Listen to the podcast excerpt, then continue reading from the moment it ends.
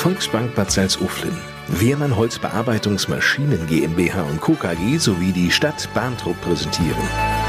Bei uns in Bahntrupp. So klingt zu Hause. Die Podcast-Radioshow mit Menschen und Geschichten. Ich bin Lars Kroas. Hallo zusammen. Eigentlich sollte diese vierte Podcast-Ausgabe bereits viel, viel früher erscheinen. Aber manchmal macht einem die Gesundheit eben doch einen Strich durch die Planung.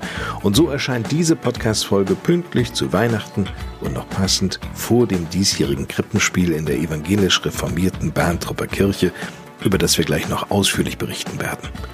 Ob an Weihnachten oder an jedem anderen Tag, die drei Löschzüge der Freiwilligen Feuerwehr Bahntrupp sind immer einsatzbereit, rund um die Uhr. Es gibt jedoch Einsätze, die den Feuerwehrleuten sehr unter die Haut gehen, auch psychisch belastend sein können. Hier helfen und unterstützen in Bahntrupp Nicole Schönhoff und Michael Keil. Mehr über diese psychosoziale Unterstützung für Einsatzkräfte in dieser Podcast-Ausgabe. Außerdem informieren wir über Möglichkeiten der Immobilienfinanzierung durch die Volksbank Bad Salzuflen und stellen Ihnen die Firma Wehrmann im Bahntropper Gewerbegebiet vor. Den Anfang macht aber wie immer Bürgermeister Jürgen Schell, der sehr zufrieden übrigens auf das zu Ende gehende Jahr 2019 schaut. Eine Menge ist da auf den Weg gebracht worden. Also sicherlich gemeinsam mit Politik, weil ohne Politik geht es eben nicht. Ja, da sind sicherlich im Laufe des Jahres auch Projekte gediehen oder angeschoben worden, wie zum Beispiel LIDA-Projekte, das ist ganz wichtig. Was sind LIDA-Projekte? Stammen ja wahrscheinlich nicht aus der Mundorgel. Also LIDA-Projekte, eine Maßnahme der Europäischen Union, um den ländlichen Raum zum Beispiel zu unterstützen. Wir sind schon das zweite Mal LIDA-Region geworden und jetzt haben wir die Möglichkeit, Fördergelder einzustreichen mit 65 Prozent Förderanteilen. Das haben wir auch wiederum geschafft und da hat dann jede nordlippische Gemeinde seine Projekte. Wir haben unter anderem den TBV Jan Alphadissen, der einen Antrag gestellt hat, für ein Multifunktionsspielfeld in Alphadissen zu erstellen am Sportplatz. Haben sie auch bekommen. Ja, dann gibt es noch die Neugestaltung der faulen Wiese unten am Badeanstaltsweg, sprich im Bereich des Freibades. Haben wir eine recht große Fläche. Die Fläche wird unter anderem genutzt von den Schulen als äh, Lauffläche. Es gibt eine 400-Meter-Bahn, die momentan aber eine, mit einer wassergebundenen Decke, sprich mit Schotter belegt ist. Und die wollen wir für sich jetzt umgestalten, haben wir auch ein LIDA-Projekt initiiert. Sprich, es sollen dort Fitnessgeräte aufgestellt werden und diese 400 Meter Laufbahn soll eine Oberfläche, eine weiche Oberfläche, eine, eine sogenannte Tatan-Oberfläche bekommen. Wir haben den ähm, LIDA-Antrag gestellt bei der Bezirksregierung und wir hoffen, dass wir noch in diesem Jahr diesen LIDA-Antrag im Grunde dann auch genehmigt bekommen. Somit könnten wir im nächsten Jahr, Anfang nächsten Jahres, ein Volumen von rund 230.000 dort verbauen. Bei den Feuerwehren waren und sind Sie als Stadt Bahntrupp natürlich auch sehr aktiv. Ja, wir sind natürlich gehalten, auch zu unserer eigenen Sicherheit. Aber letztendlich geht es ja um die Sicherheit der Menschen vor Ort immer wieder letztendlich zu investieren in den Brandschutz, sprich in die Feuerwehrautos. Dort haben im letzten Jahr 2018, Mitte 2018, aber auch, äh, also sprich Sonneborn, aber auch Alphadissen und äh, Bahntrupp bekommt demnächst auch Feuerwehrautos. Aber auch in Sonneborn haben wir jetzt das Feuerwehrgerätehaus in der Planung. Die Erweiterung des Feuerwehrgerätehaus in Sonneborn wird ab 2020 beginnen, wo wir dort allein schon in das Feuerwehrgerätehaus für die Erweiterung und äh, Sanierung rund ca. 500.000 investieren aber auch in die Fahrzeuggenerationen. Alte Fahrzeuggenerationen sind äh, im Prinzip in den Ruhestand geschickt worden. Neue Fahrzeuge sind angeschafft worden. Dort haben wir nicht nur in Sonneborn, sondern Alphadis und Bahntruppe auch wiederum investiert. Sonneborn hat im Jahre 2018 tatsächlich für 348.000 Euro ein Fahrzeug bekommen. Juni 2019 wurde in Alpha Disney ein neues Fahrzeug mit 398.000 circa veranschlagt, haben die bekommen und bestellt ist für Bahntrupp ein Feuerwehrfahrzeug, aber auch ein Einsatzleitwagen von 357.000 bzw. 150.000 für das Einsatzleitfahrzeug. Also wir investieren in den Brandschutz unheimlich stark. Diese Fahrzeuge müssen dann ja auch viele, viele Jahre im Betrieb sein. Ja, die nächsten 20 Jahre auf jeden Fall. Und das ist auch gut so.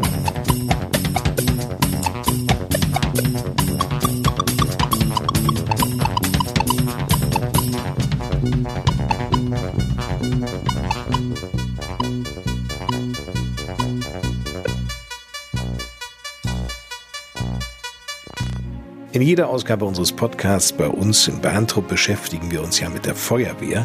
In dieser vierten Folge geht es nun um die PSU. Diese Buchstaben stehen für psychosoziale Unterstützung für Einsatzkräfte. Feuerwehrleute setzen sich ja Gefahren aus, um Menschen in Not zu helfen. In Extremfällen retten sie Schwerverletzte aus Trümmern, bringen unter Zeitdruck Opfer in Sicherheit oder bergen manchmal eben auch nur noch Tote. Im Einsatz sehen sie aber unter Umständen auch mit an, wie Kameraden, Verwandte oder Freunde zu Schaden kommen. Dies gilt nicht nur für Katastropheneinsätze. Jeder Einsatz birgt dieses Risiko. Manchmal sind es gerade die Erlebnisse mehrerer Einsätze, die die Seele verletzen können. Die psychosoziale Unterstützung hilft den Einsatzkräften deshalb dabei, belastende Eindrücke zu verarbeiten. Bei der Freiwilligen Feuerwehr Bahntrupp sind hierfür Nicole Schönhoff und Michael Keil zuständig. Der wiederum ist im eigentlichen Berufsleben Pfarrer in der evangelisch reformierten Gemeinde Bahntrupp. Das stimmt. Es gibt so ein paar in Lippe, die bei der Feuerwehr aktiv sind. Ich würde mal sagen, so eine Handvoll, die das zu ihrer Aufgabe dazugehörig zählen. Und äh, ich bin eben einer davon. Gemeint sind weitere Pfarrer, die in den Diensten der Lippischen Landeskirche stehen und sich darüber hinaus als Notfallseelsorger engagieren. Sowohl für Angehörige der Opfer wie auch für die Rettungskräfte. Michael Keil ist übrigens Mitglied der Feuerwehr Bahntrupp. Diese Zugehörigkeit sei enorm wichtig, so Michael Keil. Ich glaube, es wäre schlecht, wenn ich nicht zwischendurch auch immer mal wieder beim Dienstabend bin und ähm, beim Üben von irgendwelchen technischen Dingen dabei wäre und auch davon dann eine Ahnung kriege, was denn die Kameradinnen und Kameraden da eigentlich tun müssen. Und außerdem ergibt sich bei solchen Gelegenheiten immer die Gelegenheit auch zum Gespräch. Selbst wenn wir üben, dann ist es ja auch so, dass wir da mal Leerlauf haben und dann steht man da mit einem Kameraden, guckt sich das irgendwie an und dann fängt man an, ins Gespräch zu kommen. Und das passiert relativ häufig. Das war nicht immer so, erinnert sich Feuerwehrfrau Nicole Schönhoff. Früher war das einfach in der Feuerwehr so, da hat man hinterher ein Bierchen getrunken und dann war gut. Da hat man nicht mehr großartig viel drüber gesprochen. Aber inzwischen kommt es doch bei den Kameraden an, dass es gut ist, nochmal ein Gespräch darüber zu führen und auch offen darüber zu sprechen, welche Probleme man damit hat oder auch nicht. Sie unterstützt Pfarrer Michael Keil in der Notfallseelsorge für Einsatzkräfte. Ich glaube, das war mein erster Verkehrsunfall, wo ich mit war und gemerkt habe, dass es doch sehr belastend ist, wenn man schwer verletzte Personen das erste Mal sieht und hört und diese Geräuschkulisse mitbekommt. Da habe ich an mir selber gemerkt, dass das sehr belastend sein kann und da wollte ich gerne anderen bei helfen, das zu überwinden, wenn es doch etwas schwieriger wird. Und so ließ sich Nicole Schönhoff im Bereich der psychosozialen Unterstützung für Einsatzkräfte Kräfte fortbilden? Weil ich ein großes Interesse daran habe, meinen Kameraden zur Seite zu stehen in belastenden Situationen, weil ich glaube, dass ich ein Händchen habe für solche schwierigen Gespräche, schon von Berufswegen und weil mir das Spaß macht. Nicole Schönhoff kennt Gesprächssituationen, in denen Zuhören erforderlich ist, sieht sich häufig in der Aufgabe, den roten Faden wiederzufinden und nach Lösungen zu suchen. Dabei kommt ihr die Erfahrung aus der Trennungs- und Scheidungsberatung im Jugendamt zugute. Wie wichtig psychische Unterstützung für die Feuerwehrkameraden sein kann, ist dem Leiter der Feuerwehr Bahntrupp Stefan Jakob bei diesem Einsatz sehr bewusst geworden. Mein erster Verkehrsunfall mit eingeklemmten und auch Toten, das war in Ullenhausen und das war gleich der größte Einsatz, den ich so zurückdenken kann, wo gleich zwei verstorben sind. Wir beim Eintreffen schon von Verkehrsteilnehmern gehört haben, ihr seid zu spät, alle tot. Die waren so in Rage und äh, außer sich. Wir hatten drei Notfallseelsorger an der Einsatzstelle, die Familie war da. Also das war eigentlich gleich Worst Case, will ich es mal so sagen. Und da fanden das erste Mal Gespräche statt, auch im Gerätehaus im Nachgang des Einsatzes. Und da wurde das, glaube ich, in der Feuerwehr Bahndorf wirklich mal so real. Und so in den vergangenen Jahren haben wir uns meist angewöhnt, ähm, nach dem Einsatz wirklich eine Einsatznachbesprechung zu machen, wo es erstmal um die taktischen Dinge geht oder die einsatztechnischen Dinge, die wir da so geleistet haben, gerade bei dem Verkehrsunfall. Dann aber auch das Wort an Michael zu übergeben, der dann anbietet, wenn irgendwo Bedarf ist, Gesprächsbedarf, dann in der Wache vielleicht einen Termin auch schon mal vorgibt und dann in der Wache ist und sagt, komm vorbei und sprecht einfach drüber. Also da kriegen wir gar nicht viel von mit. Zusätzlich ist natürlich das Fingerspitzengefühl der Führungskräfte gefordert. Ein Einheitsführer sollte nämlich sehr genau wissen, welchen Kameraden er die Arbeit unmittelbar am Einsatzort psychisch zumuten kann. Stefan Jakob. Ja, so oftmals ist es ja so, dass der Einheitsführer auf dem Fahrzeug auch schon mal schaut, äh, wer sitzt hinten drauf, wen kann er da vorne einsetzen, wer ist vielleicht erfahren, wer ist weniger erfahren. Das wird schon so ein bisschen mit Augenmaß äh, betrachtet und auch eingesetzt, die Kräfte. Problem ist halt nur gerade auch Tagesverfügbarkeit. Da kann man nicht groß aussuchen, wen man jetzt hinnimmt. Da muss man einfach wirklich äh, jeden, der auf dem Fahrzeug sitzt, muss man irgendwie einsetzen können. Und von daher fällt die Auswahl dann tagsüber doch recht schlecht aus, beziehungsweise die, die Auswahl haben wir erst gar nicht. Wir achten aber schon dann drauf, auch während des Einsatzes, dass dort wirklich auch nur Einsatzkräfte vorne am Fahrzeug sind, die dort auch tatsächlich mit den Arbeiten beschäftigt sind und dass die meisten, die Absperrmaßnahmen oder sonstige Dinge tun, wirklich auch keinen großen Einblick darauf haben, auf das Geschehen. Mit ziemlicher Sicherheit kommt irgendwann der Tag, an dem eine Feuerwehrfrau oder ein Feuerwehrmann im Dienst einer psychisch belastenden Situation ausgesetzt ist. Und deshalb macht es auch Sinn, alle Feuerwehrleute vorab auf genau diesen Zustand vorzubereiten.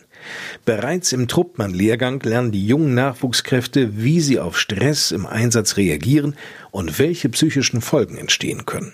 Nur zwischen Theorie und der schonungslosen erlebten Praxis am Einsatzort liegen manchmal Welten. Ich glaube schon, dass das den meisten bewusst ist, wenn sie bei der Feuerwehr anfangen, dass das dazugehört. Ich glaube aber, dass wenn man dann das erste Mal eine Leiche sieht oder einen Schwerverletzten wahrnimmt, wirklich real, dass dann nochmal so das Bewusstsein kommt, dass man sich das vielleicht anders vorgestellt hat oder leichter vorgestellt hat und dass einen das doch nochmal anders trifft. Erzählt Nicole Schönhoff. Und Ian Tomi, stellvertretender Leiter der Freiwilligen Feuerwehr Bahntrupp, hat die Erfahrung gemacht, dass gerade bei Unfalleinsätzen so mancher der Helfer an seine persönlichen Grenzen gerät. Ja, sicherlich gibt es das. Allerdings drängt man die Kameraden dann nicht. Also man spricht sie an, alles in Ordnung bei dir. Und also entweder sie öffnen sich dann, ja, oder man spricht mit Nicole oder mit Michael.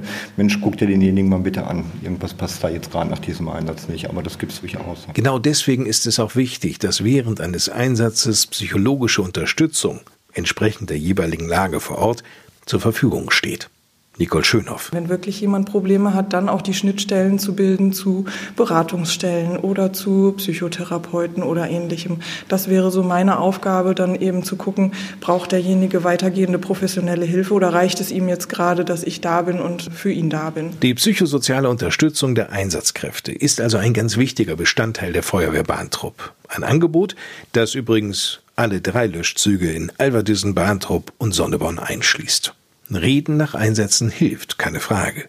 Bei Jörg Mengedot, Feuerwehrmann aus Bahntrupp, dessen Frau Melanie ebenfalls aktives Mitglied im Löschzug Bahntrupp ist, wird Erlebtes häufig gemeinsam aufgearbeitet. Im familiären Bereich unterhalten wir uns sehr viel darüber und ähm, aber auch unter den Kameradinnen und Kameraden nach dem Einsatz. Dann wird sich nochmal zusammengesetzt und wird darüber gesprochen und auch der Michael ist ja fast immer dazu gegen und bietet uns das ja auch an, nach den Einsätzen immer noch darüber zu sprechen. Und das hat mir die letzten Jahre immer recht gut geholfen, das zu verarbeiten. Den Kontakt zu Pfarrer Michael Keil oder auch zu Nicole Schönhoff zu suchen, um psychische Probleme nach einem Einsatz zu schildern, ist folglich alles andere als eine Schwäche. Ich würde es auch eher als eine Stärke bezeichnen, wenn einer der Kameraden oder eine der Kameradinnen sagen kann, das hat mich jetzt belastet, dieser Einsatz, und das geht mir nah und macht mir was aus und es verfolgt mich im Schlaf oder eben im Nichtschlafen. Und dann braucht man jemanden, der vielleicht ein bisschen mit Distanz und Professionalität herangeht.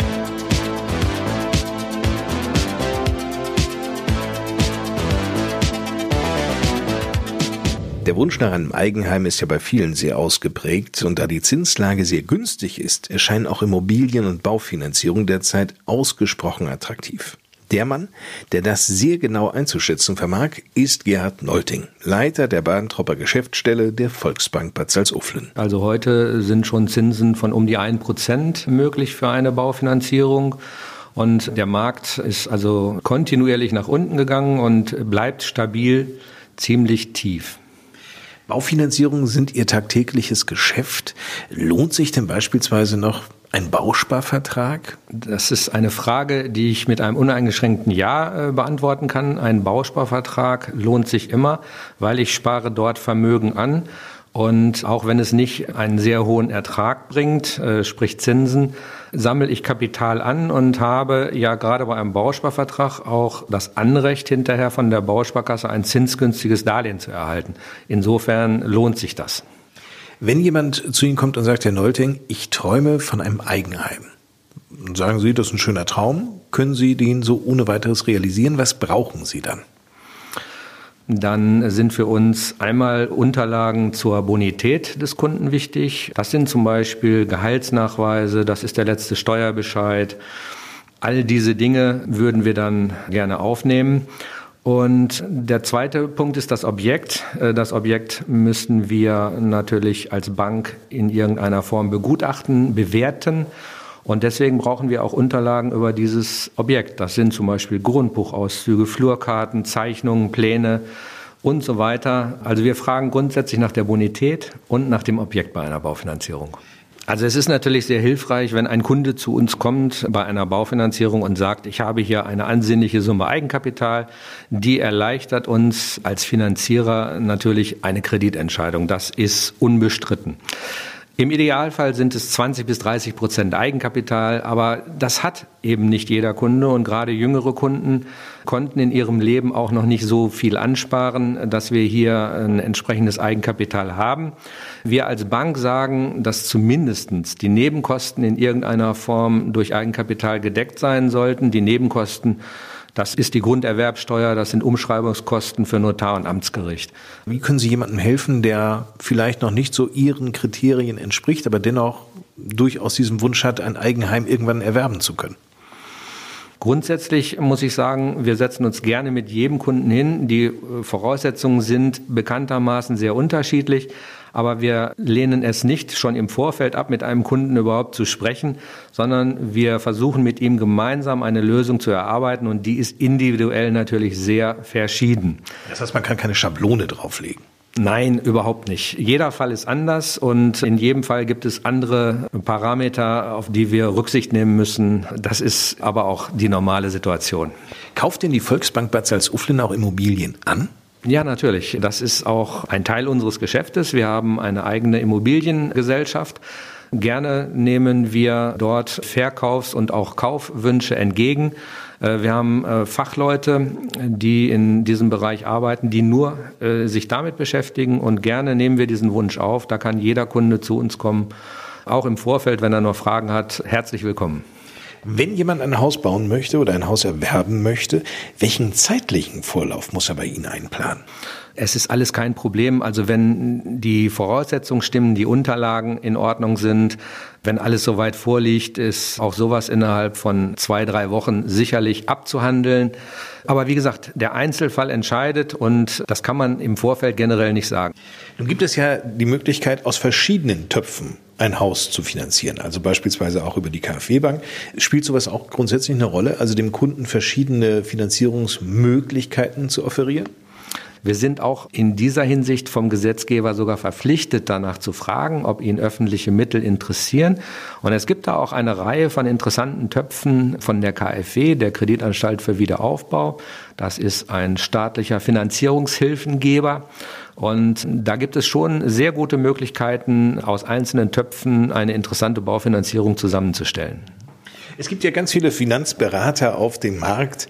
Wo sagen Sie, da sind wir einfach besser? Ihr müsst nicht in die Anonymität des Internets gehen und da irgendwo bei irgendeiner Bank mal nachfragen oder bei irgendeinem Kreditberater oder der für euch guckt, was machbar ist, sondern das können wir auch hier klären. Wenn ein Kunde sein Glück im Internet sucht, wird er es vielleicht finden. Ich weiß es nicht, aber wir können auf jeden Fall da sehr gut gegenhalten. Als Bank vor Ort bieten wir dem Kunden eine Beratung hier auch vor Ort an in Räumlichkeiten, die Diskretion garantieren.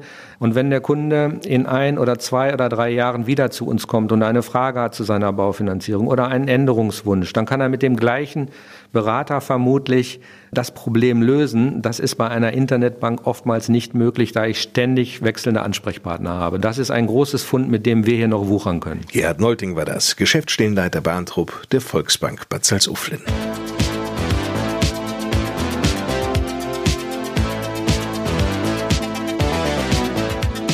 Hier ist der Podcast bei uns in Bahntrupp. In unmittelbarer Nachbarschaft zu KEB ist die Firma Wehrmann ansässig. Seit drei Jahren leitet Christian Brune als Geschäftsführer die Geschicke der Firma. Wehrmann ist ein mittelständischer Händler und Hersteller von Holzbearbeitungsmaschinen.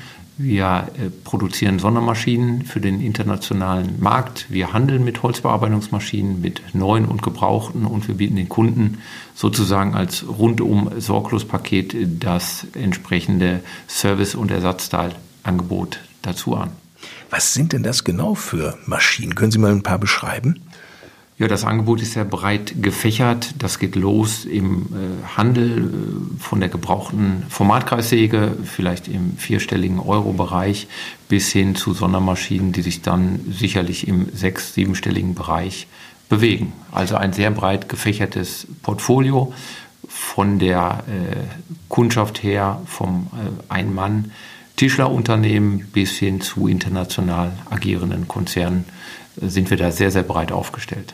Wenn Sie sagen, international agierende Konzerne, die werden Sie zum Teil vielleicht hier in Lippe oder Ostwestfalen finden, aber wahrscheinlich auch tatsächlich irgendwo in Übersee. Ja, das sind Kunden, die sitzen im europäischen Ausland, die sitzen in England, die sitzen aber auch in den Vereinigten Staaten von Amerika, in Japan. Da haben wir in den letzten Jahren also die Maschinen in äh, verschiedenste Länder geliefert. Macht es Sie auch ein wenig stolz vielleicht, dass Sie mit, ich sag mal lediglich, muss man ja sagen, 34 Mitarbeitern so international agieren können? Stolz macht mich jedes Mal, wenn wir eine Sondermaschine insbesondere dann mängelfrei an einen Kunden ausliefern können und der Kunde dann äh, auch nach Jahren sehr, sehr zufrieden ist mit der Maschine. Das macht mich persönlich stolz und da haben Sie dann schon recht, Herr Kors, wenn wir das noch mit einer vergleichsweise kleinen Mannschaft realisieren, ja, dann kann uns das noch ein wenig stolzer machen. Aber wichtig ist, dass die Produkte, die wir liefern, dass die mängelfrei sind und vor allen Dingen Stolz macht mich, stolz macht die Mannschaft, wenn die Maschine dann äh, bei dem Kunden für die entsprechende Zufriedenheit sorgt. Nun muss man als Geschäftsführer nicht nur die Gegenwart meistern, sondern auch die Firma zukunftsfähig halten und die Firma auf die richtigen Gleise setzen, so möchte ich es mal beschreiben. Wie sehen Sie Wehrmann in der Zukunft? Glücklicherweise sind wir gestartet, die Mannschaft zu verjüngen hier am Standort Bahntrupp. Äh, Fachkräftemangel ist ja in aller Munde.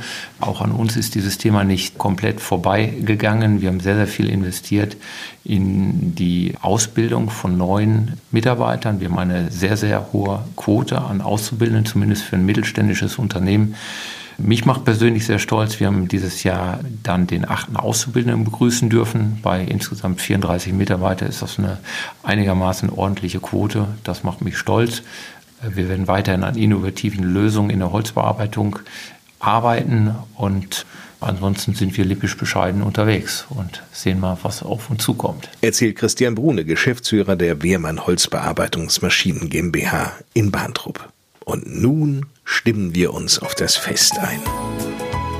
Heiligabend, endlich ist es soweit sagen sich vor allem viele Kinder und freuen sich schon sehr auf dieses Fest. Allen voran Paula, acht Jahre.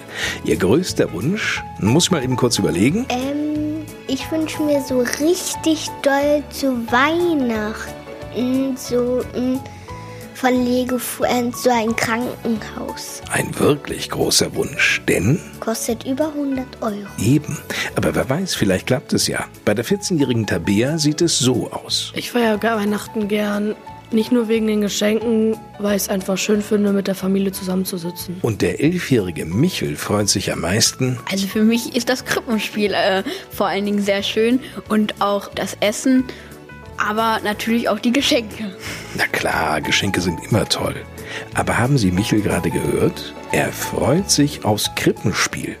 Aufgeführt wird es Heiligabend um 15 Uhr in der evangelisch reformierten Kirche in Bahntrupp. Michel wird, wie auch Tabea, Paula und 17 weitere Kinder aus dem Kindergottesdienst am diesjährigen Krippenspiel mitwirken. Eine Premiere für Paula, die den Engel spielt. Deutlich übrigens am Kostüm zu erkennen.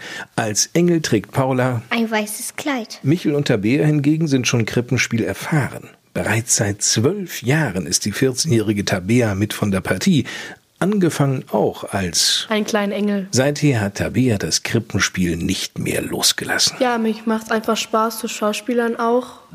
Und ich finde es schön, andere Leute eine Freude zu machen. Im Laufe der Jahre wuchsen für Tabea nicht nur die Aufgaben im sonntäglichen Kindergottesdienst, sondern auch die Rollen im Krippenspiel. Letztes Jahr war ich zum Beispiel ein Esel und das hat mir auch sehr viel Spaß gemacht. Ich habe durch die ganze Kirche IA geschrien tatsächlich. Und in diesem Jahr. Die Rolle heißt ein Mädchen mit einem Geschenk. Dieses Mädchen ist wiederum in einem Kaufhaus anzutreffen.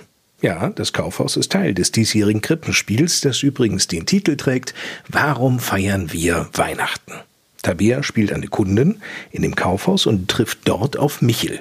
Der wiederum verkörpert ein Reporter von einem Podcast. Und Der fragt die Leute, warum sie Weihnachten feiern. wie praktisch, ein Kostüm ist für diese Rolle gar nicht notwendig.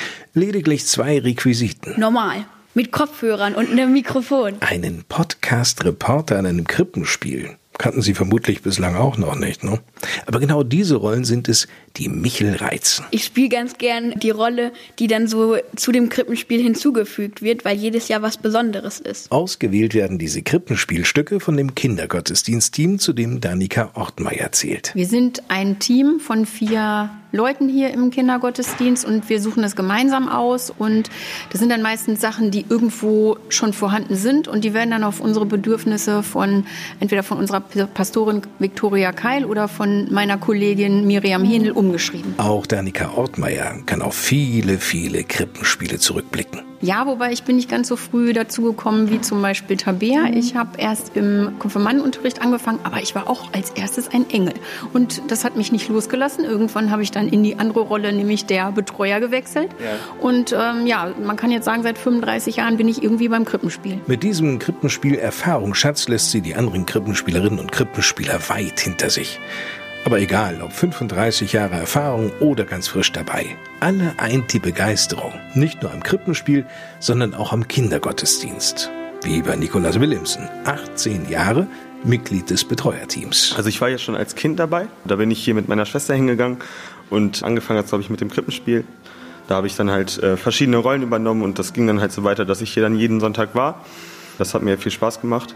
Hier äh, jeden Sonntag haben wir eine neue Geschichte gehört und äh, wir haben manchmal auch gebacken, viel gebastelt und manchmal im Jahr hatten wir auch Ausflüge und das war halt immer so der Reiz daran. Also man hat halt jede Woche was Neues gemacht. Freuen Sie sich also auf das diesjährige Krippenspiel Heiligabend in der evangelisch reformierten Kirche in Barntrup im Rahmen des Weihnachtsgottesdienstes um 15 Uhr mit dem Titel Warum feiern wir Weihnachten? Die Erkenntnis wird sein, wir feiern Weihnachten nicht wegen der Geschenke, wegen der Dekoration oder dem schönen Essen, sondern wir feiern Weihnachten, weil Jesus auf die Welt gekommen ist und das was ganz Wichtiges für uns in unserem Leben ist.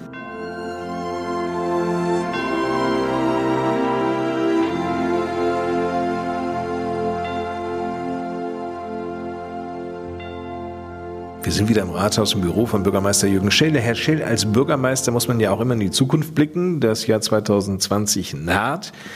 Wenn Sie einmal auf die Planung für 2020 schauen, nehmen wir jetzt mal das Gymnasium. Was steht dort an? Ja, Gymnasium ist sicherlich wichtig für uns, für den Standort. Die Digitalisierung steht an, aber auch der bessere Brandschutz äh, bzw. Beleuchtung und auch vor allen Dingen mehr Platz für die Lehrerinnen und Lehrer ist gefragt, aber auch für die Barrierefreiheit ein Aufzug. Da sind die Vorbereitungen jetzt soweit getroffen worden, auch die Ausschreibung, sodass wir Anfang des nächsten Jahres anfangen können, dort umzubauen. Damit aber Schüler und Lehrer sicher zur Schule kommen, ist natürlich auch eine vernünftige Straßenbeleuchtung wichtig, gerade jetzt so in der dunklen Jahreszeit. Was macht denn da nicht die Stadt? Wir wollen unsere Straßenbeleuchtung, rund 700 Straßenbeleuchtungspunkte auf LED umstellen. LED ist bedeutend wirtschaftlicher. Da gehen wir zum Beispiel und haben die Ausschreibung jetzt soweit vorangetrieben, sodass wir im nächsten, Anfang nächsten Jahres auch die Ausschreibung rausschicken können. Die Stromeinsparkosten werden dann genutzt, um letztendlich einen gewissen Betrag innerhalb von acht Jahren abzuzahlen. Wir bekommen eine Gegenleistung, sprich eine bessere Straßenbeleuchtung. Wir sparen aber dadurch auch CO2 ein von 59 Tonnen, die wir momentan noch verbrauchen pro Jahr kommen wir dann bei Umstellung der Straßenbeleuchtung auf LED nur noch auf 19 Tonnen. Also schon eine riesige Menge an CO2-Einsparung und darauf freue ich mich schon. Freuen können sich viele Bahntrupper auch auf schnelles Internet, sagen Sie zumindest. Wie ist da der Stand der Dinge?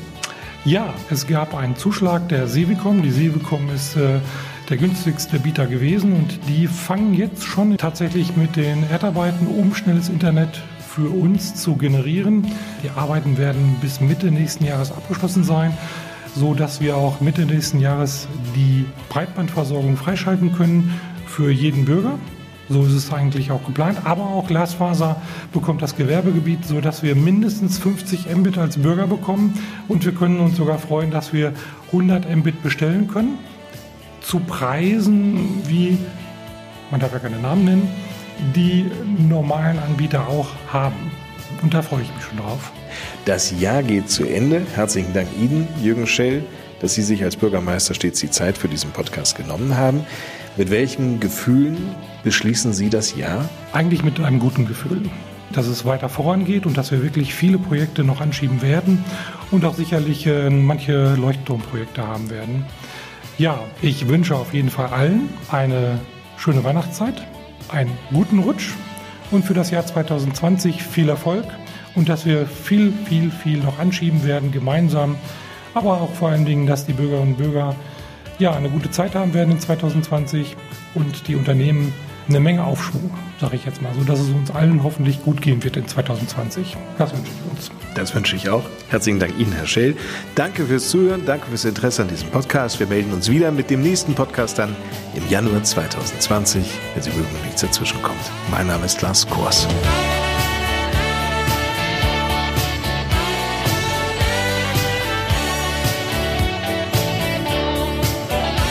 Das war bei uns in Bahntrupp, die Podcast-Radioshow. So klingt zu Hause. Präsentiert von der Volksbank Bad Salzuflen EG, der Wehrmann Holzbearbeitungsmaschinen GmbH und Co. KG sowie der Stadt Bahntrupp.